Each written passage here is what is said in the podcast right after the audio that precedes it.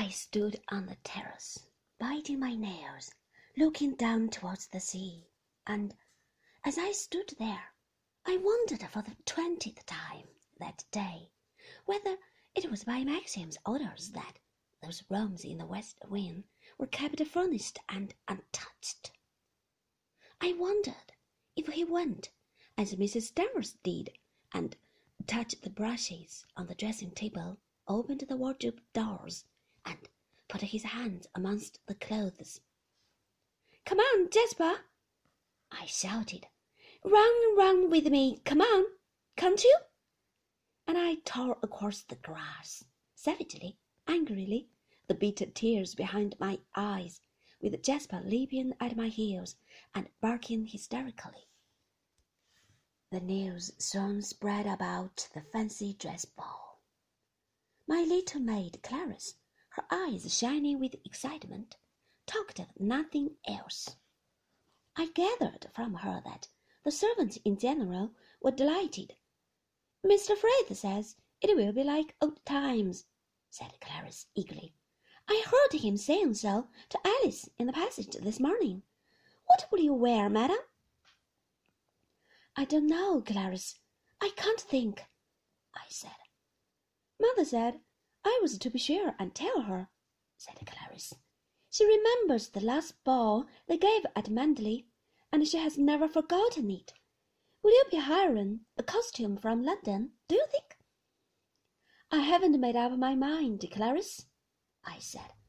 But I tell you what, when I do decide, I shall tell you, and nobody else. It will be a dead secret between us both. Oh, madam, how exciting! Breathed Clarice. I don't know how I'm going to wait for the day. I was curious to know Mrs. Danvers's reaction to the news. Since that afternoon, I dreaded even the sound of her voice down the house telephone, and by using Robert as mediator between us, I was spared this last ordeal. I could not forget the expression on her face when she left the library after that interview with Maxim. I thanked God she had not seen me crouching in the gallery, and I wondered too if she thought that it was I who had told Maxim about Favell's visit to the house. If so, she would hate me more than ever. I shuddered now when I remembered the touch of her hand on my arm and that dreadful soft, intimate pitch of her voice close to my ear. I did not want to remember anything about that afternoon. That was why I did not speak to her, not even on the house telephone. The preparations went on for the ball. Everything seemed to be done down at the estate office. Maxim and Frank were down there every morning. As Frank had said, I did not have to bother my head about anything. I don't think I licked one stamp. I began to get in a panic about my costume. It seemed so feeble not to be able to think of anything, and I kept remembering all the people who would come from Kerrith and round about, the bishop's wife who had enjoyed herself so much, the last time Beatrice and Giles that tiresome Lady Crowan, and many more people I did not know and who had never seen me. They would every one of them have some criticism to offer, some curiosity to know what sort of effort I should make.